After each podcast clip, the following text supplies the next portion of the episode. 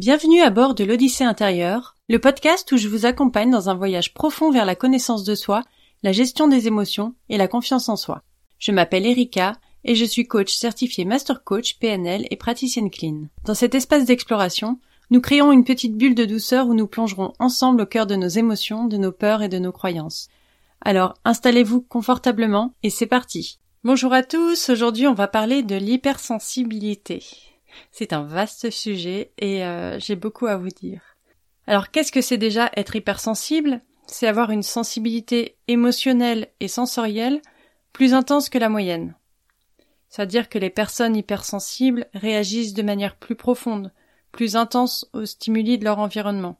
Ces stimuli, ça peut être les émotions des autres, les bruits, les lumières vives, les situations stressantes. Donc ces personnes hypersensibles ressentent les émotions plus intensément et sont plus réceptives aux nuances de leur environnement. Alors l'hypersensibilité, c'est pas un trouble, c'est pas une maladie. Euh, c'est plutôt une caractéristique de la personnalité. On, dit qu'elle représente environ 15 à 20% de la population. Alors personnellement, j'ai un peu de mal avec cette étiquette d'hypersensible, même si j'en fais partie. Mais je pense plutôt qu'en fait, euh, c'est mon point de vue, à la base, on, les, euh, on l'est tous. Enfin, je veux dire, l'être humain, au tout départ, quand t'es pas forcément civilisé, avait besoin d'avoir tous ses sens en éveil. Donc l'audition pour euh, pour entendre euh, le, danger, la vue également. Voilà, dans l'instinct de survie, qu'on le voit chez les animaux les sens sont très développés. Et je pense que qu'à la base, on, on l'était beaucoup plus.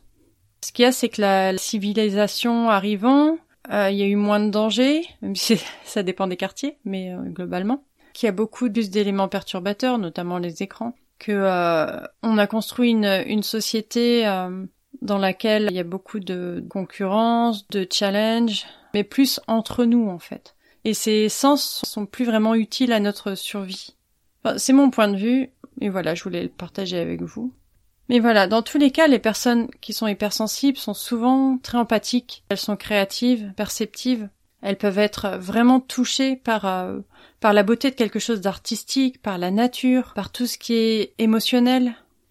Mais voilà, le revers de la médaille, c'est que ces personnes se sentent euh, souvent submergées par leurs émotions parce qu'elles n'ont on a tellement appris à pas exprimer ses émotions, à pas avoir droit de les exprimer, à faire de cette expression une honte, que ben on ne sait plus quoi en faire de ces émotions qui nous submergent. Pareil, les personnes hypersensibles ont besoin de plus de temps pour se recharger après des situations stressantes, après avoir été dans un environnement bruyant. Et elles sont aussi parfois plus sensibles aux critiques, aux jugements des autres.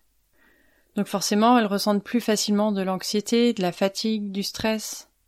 Mais encore une fois, c'est pas, c'est pas une faiblesse, mais c'est une façon de percevoir, de ressentir le monde. Alors oui, comprendre et accepter son hypersensibilité, ça permet d'apprendre à tirer parti de ses aspects positifs parce qu'il y en a, et trouver un équilibre pour s'épanouir dans un monde qui est, qui est très stimulant. Alors ce qui est important, c'est euh, l'estime de soi. Il faut qu'elle soit solide. Parce que faire face au jugement des autres, ça implique de reconnaître ses propres qualités, de s'accepter tel qu'on est, et de ne plus dépendre de l'opinion des autres pour se faire une image de soi apprendre à mettre une distance entre ce que peuvent dire les autres et ce qui est ce qui est la réalité parce que de toute façon c'est quoi la réalité? C'est quelque chose qui est très subjectif. Vous voyez bien que sur une même personne chacun aura un avis différent. Et d'ailleurs je vous mets au défi de trouver une personne qui n'a reçu aucune critique que tout le monde aime que tout le monde trouve parfait. Il n'y en aura pas. Donc voilà chacun a son point de vue et en fait se dire que chacun a son point de vue et que l'autre a le droit de penser ce qu'il pense, de ressentir ce qu'il ressent, mais en aucun cas ça ne remet en question ce qu'on est nous, nos qualités, nos, nos talents, nos, nos atouts. Alors bien sûr, pour avoir une bonne estime de soi, il faut se connaître. Connaître ses défauts, ses qualités, comprendre ses forces, ses limites, ses valeurs. C'est hyper important de connaître ses valeurs dans la vie, c'est vraiment une des choses qu'on travaille le plus quand on fait un, un gros travail en coaching, c'est de, comprendre ces valeurs, parce qu'en fait, les valeurs guident nos choix. Si on connaît pas vraiment ces valeurs, qu'on a une vague idée, mais qu'on s'est jamais vraiment penché dessus, on peut faire des choix qui sont contraires à ces valeurs. Et là, bah, c'est la cata. parce qu'on n'est pas bien, on se sent pas bien. Par exemple, on fait un métier qui est complètement opposé à nos valeurs, c'est un bon accès au péage du burn-out. Voilà, faire des, choix de vie aussi, des choix amoureux, des choix personnels qui sont pas en lien avec nos valeurs, ben ça posera problème à un moment ou un autre. Donc voilà, en fait, ce que je voulais dire, c'est que se connaître, ça renforce la résilience face au jugement des autres. Alors il y a des stratégies aussi de, de gestion des émotions, des techniques, des astuces, notamment pour faire face au jugement. Alors oui, il y a les techniques de respiration, de méditation, d'expression émotionnelle créative, c'est-à-dire le dessin, le coloriage, le, bricolage, la couture, que sais-je, enfin quelque chose qui nous fait du bien et pendant lequel on ne pense à rien, ce qu'on appelle une activité de flow. C'est une activité dans laquelle on voit pas le temps passer et qui nous fait du bien pendant laquelle on pense à rien en fait. Et sinon, ben, le recours à un soutien émotionnel comme la thérapie ou le coaching spécialisé. Ce qui est important aussi, c'est de se fixer des limites, de fixer aux autres aussi des limites. De savoir dire non quand c'est nécessaire, quand on sent que ça nous prend trop d'énergie, quand ça va être trop dur émotionnellement. Savoir dire non, parce que savoir dire non, c'est se protéger, se protéger soi-même, c'est reconnaître nos limites, notre zone de bien-être, et surtout ne pas se laisser submerger par les attentes ou les critiques des autres. Stop, là tu manques de respect. C'est blessant ce que tu as dit. Non, je peux pas venir demain parce que j'ai vraiment besoin de me reposer. Ou voilà, non, j'ai dépassé mon quota social de, de cette semaine. Et voilà, pas hésiter à le dire. Après, les autres acceptent ou pas, mais, euh, mais si c'est important pour soi, S'ils tiennent à nous, s'ils ont un minimum de respect et d'amitié ou d'amour pour nous, ils devraient être en mesure de comprendre ça. Alors je vous dirais aussi de trouver un soutien. Un soutien, c'est-à-dire des personnes qui comprennent, qui acceptent cette hypersensibilité. Alors après, voilà, il faut pas non plus s'entourer. Je vois parfois dans des groupes d'hypersensibles que ça aide pas toujours d'entendre euh, ah oui moi je il y a ça qui me qui me fait du mal. Euh, et puis tout le monde en rajoute euh, de son côté, oui, moi aussi, moi aussi, moi aussi. Au final, ben, c'est bien de parler de ce qu'on ressent, mais il faut aussi quelqu'un qui nous aide, qui nous pousse vers le haut et qui nous, qui nous explique comment faire avec tout ça. Donc oui, avoir quelqu'un avec qui en parler, qui nous comprend, c'est important. C'est hyper important. Après, il faut faire attention de ne pas s'entraîner l'un et l'autre vers le bas, parce que le but aussi de parler à quelqu'un qui ressent les mêmes choses ou qui a ressenti les mêmes choses, c'est de de trouver ensemble des solutions, de trouver ensemble des astuces et des choses qui permettent euh, ben, de se sentir mieux au final. Donc oui, donc il y a des, des communautés en ligne par les amis, des amis bienveillants qui peuvent euh, soutenir dans ce cheminement, dans cette compréhension de soi. Et je voulais dire aussi que la, la vulnérabilité, c'est pas une faiblesse. Je trouve que c'est même une force. Partager ses émotions avec les autres, ses expériences, ça crée des, des connexions, des connexions empathiques des connexions authentiques. Et euh, au final, ben, c'est touchant. C'est vraiment quelque chose avec lequel j'avais vraiment du mal avant de, de parler de ma vulnérabilité, de parce que j'ai toujours été un peu euh, garçon manqué dans le sens où euh, je me voilà j'avais une cuirasse et je me protégeais et je voulais montrer que j'étais forte. J'ai toujours voulu montrer que j'étais quelqu'un de très fort, que j'avais besoin de personne, que je m'en sortais, etc. Et et j'ai appris petit à petit à me, à lâcher un peu du lest là-dessus. Parce que, l'air de rien, cette, cette armure qu'on se met, eh ben, elle nous protège aussi des liens avec les autres. Donc c'est, c'est, c'est bien, mais on est dans un environnement hermétique et, euh, eh ben, c'est pas propice à l'attachement. Donc je sais plus où j'en étais, mais euh, oui, c'est juste que la, la vulnérabilité, c'est pas une faiblesse. Je sais pas si vous, si vous pensez aux gens pour qui vous avez une réelle affection, est-ce que ce sont des gens qui sont très forts, euh, qui n'ont pas d'émotions, qui sont blindés, qui sont... Enfin, blindés, je parle de... émotionnellement. pas d'argent. Qui sont... Euh, voilà, qui n'expriment rien? Ou est-ce que vous avez plutôt de l'attachement pour des personnes qui ont, qui ont des fêlures, qui ont des blessures, qui les expriment et qui montrent un peu euh, de ce qui se passe à l'intérieur d'eux-mêmes? Je vous pose cette question et c'est vrai que j'aimerais bien avoir vos, réponses. Si vous voulez partager ça avec moi, c'est avec plaisir. Je voulais vous parler aussi du jugement. Comment vous, vous percevez le, jugement des autres? J'aimerais bien que vous pensiez à ça et vous demandez pourquoi. Je sais pas si vous pensez à la dernière critique que vous avez reçue ou au dernier jugement. Qu'est-ce qui a fait que vous l'avez mal pris? Est-ce que c'est parce que il y a une part de vérité? Est-ce que c'est parce que c'est ce que vous ne voulez absolument pas être? Essayez de penser à ce qui vous a touché dans ce dernier jugement. Encore une fois, j'ai envie de vous préciser que le jugement des autres, ça lui appartient. Ça leur appartient. C'est souvent le reflet de leur propre insécurité, de leur propre projection, leur propre peur. Et une fois que vous, vous pensez à ça, enfin moi je trouve que ça aide beaucoup de se dire oui mais ok euh, quand je reçois un jugement d'abord je me demande quelle est la part de vrai là-dedans. Euh, quand ça me touche, je me demande pourquoi ça me touche. Et aussi, je me demande ce que ça peut, qu'est-ce qui fait miroir chez l'autre dans l'action ou les mots qu'il a jugés. Et pareil, vous pouvez vous demander, quand vous vous jugez, qu'est-ce qui fait que vous jugez? Qu'est-ce qui fait écho chez vous dans, dans ce qu'a fait l'autre ou ce qu'a dit l'autre? C'est un travail qui est, assez intéressant, je trouve, et euh, c'est, c'est pas confortable, c'est pas toujours agréable, mais ça permet aussi de, bah, d'en savoir plus sur soi au final. Et en parlant de, d'en savoir plus sur soi, l'empathie, l'empathie envers soi surtout, avant tout j'ai envie de dire. Quand vous êtes confronté au jugement des autres, soyez empathique avec vous-même. Euh, parlez-vous avec bienveillance. Je l'ai dit et je le redis. Tous les mots que vous vous dites, que ce soit intérieurement ou à voix haute, toutes les critiques que vous faites, même pour rire, tous les, tous les mots que vous employez envers vous, votre cerveau l'intègre comme étant vrai. Donc si vous vous dites euh, je suis nul, je suis bête, etc., même en, riant, bah votre cerveau l'intègre et vous finissez par le croire. Donc faites attention à ça s'il vous plaît, c'est vraiment hyper important. Parlez-vous bien, soyez bienveillant avec vous. Rappelez-vous de vos qualités, donnez-vous la permission d'être vulnérable, d'être un être humain à part entière, d'être qui vous êtes, parce que vous êtes très bien comme vous êtes. Vous êtes unique et c'est ce que j'aime dans, dans mon métier, c'est de, de voir une personne qui arrive en, en se disant j'ai pas de qualité, je suis moche, je suis insupportable, etc. Et de trouver euh, le trésor qui est en elle. C'est pour ça que je me dis, euh, j'aime bien dire détecteur de trésors. Parce qu'on a tous des, des talents, on a tous des... En fait, je pense que, je sais pas si vous vous Dites quelquefois que vous n'êtes pas à 100% de vos capacités, que vous êtes là, que vous auriez pu faire quelque chose de, vraiment bien de votre vie, mais que vous ne savez pas quoi. Ou vous vous dites euh, qu'un jour vous ferez de grandes choses, mais que voilà, ça vous reste euh, au fond de vous. Mais ça vous paraît tellement abstrait ou pas faisable, mais je pense que beaucoup se disent que au fond d'eux-mêmes, au fond, au fond, qu'ils ont quelque chose à faire sur Terre et qu'ils sont là euh, pour quelque chose, sans savoir pourquoi.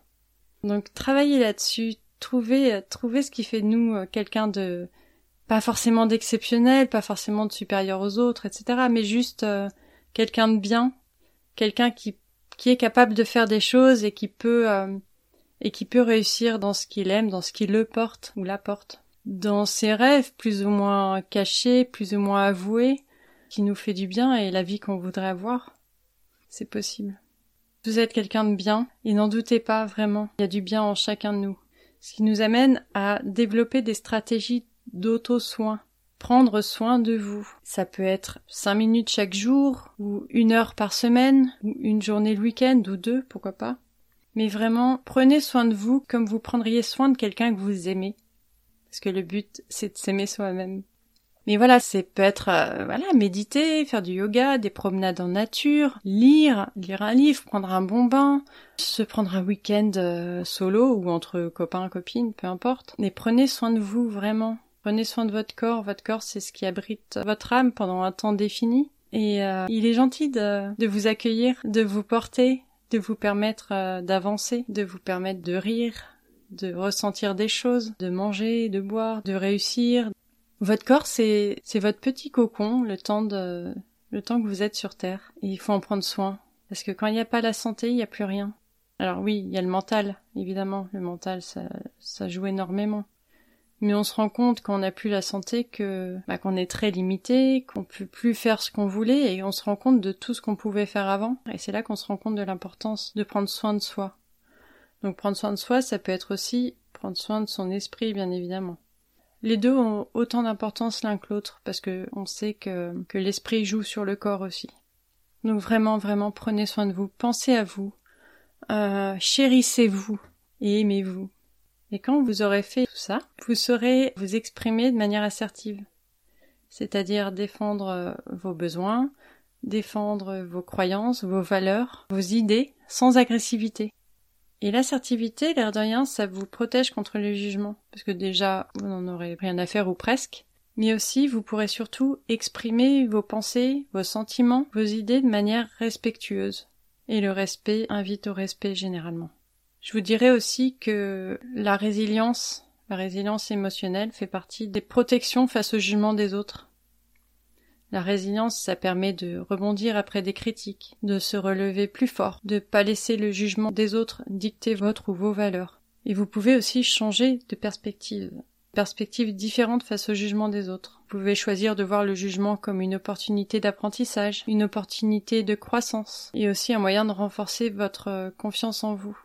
Ça paraît difficile dit comme ça, mais euh, voilà, quand vous voyez quelqu'un qui vous juge, enfin d'une manière générale, une situation conflictuelle ou une situation difficile, c'est d'essayer de, de prendre du recul, de vous imaginer peut-être sortir de votre corps et voir la, la situation vue d'en haut, ou imaginer peut-être qu'il y a une caméra euh, qui vous filme et que vous voyez le film de ce qui s'est passé. Et ça permet de vous dire effectivement soit oui là j'ai déconné, j'aurais dû faire autrement. Et donc de vous excuser au moins ou de, reconnaître que vous auriez pu réagir autrement par rapport à l'autre.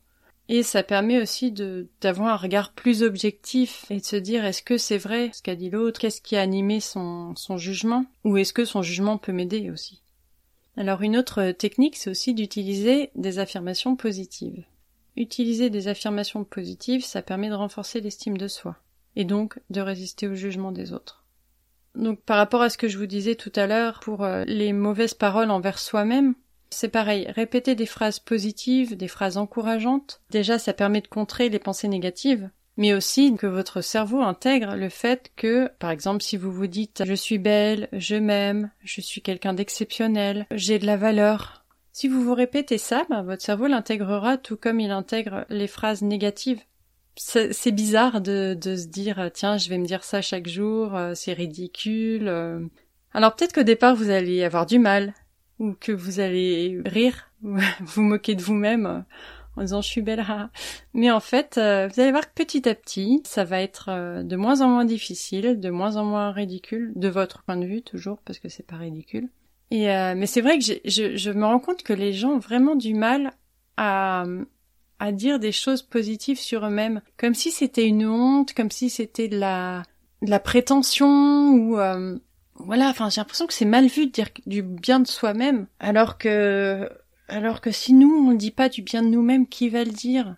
C'est, euh, j'ai envie de dire fuck, fuck à ceux qui critiquent. Nous, on a envie d'être bien avec nous-mêmes, donc on, on dit ce qu'on veut en fait. Voilà. Et peu importe ce que pensent les autres.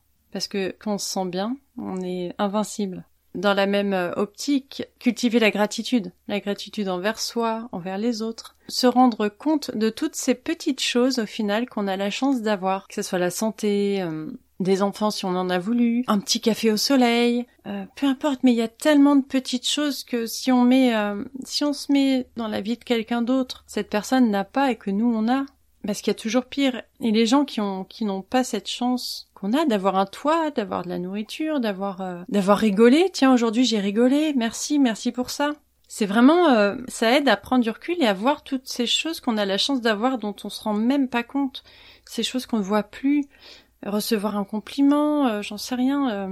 avoir eu un dossier accepté, je sais pas, mais mais ça peut être des toutes petites choses comme des grosses choses, comme des gros événements.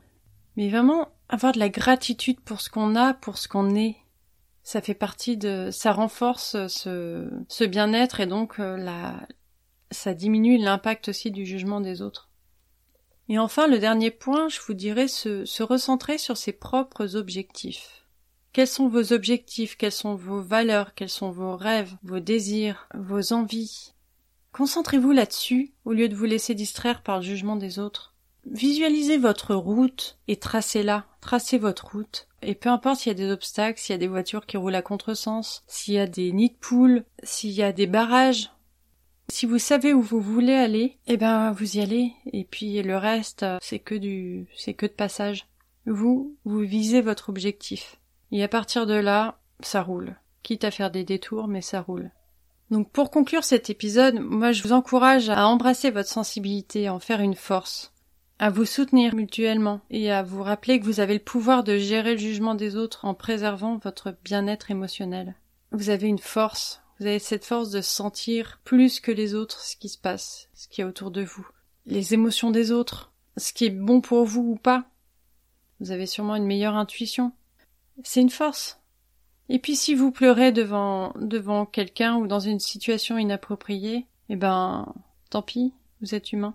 Et avoir une humanité, c'est normalement quelque chose qui est beau. On se demande souvent, ou je me demande souvent, où va l'humanité quand je vois toutes les atrocités, les, euh, les cruautés, les méchancetés que, que certains humains euh, font les uns envers les autres ou envers leur planète ou envers les animaux. Mais nous justement on peut euh, on peut remonter niveau, on peut montrer ce que c'est que l'humanité et on peut on peut être les garants de de ce qui reste d'humanité dans ce monde et de sa beauté. Voilà, moi les, émotions, je trouve ça dur parfois, mais magnifique parce que bah parce qu'on a la chance de les ressentir. Voilà, je vous embrasse fort et je vous souhaite une bonne semaine.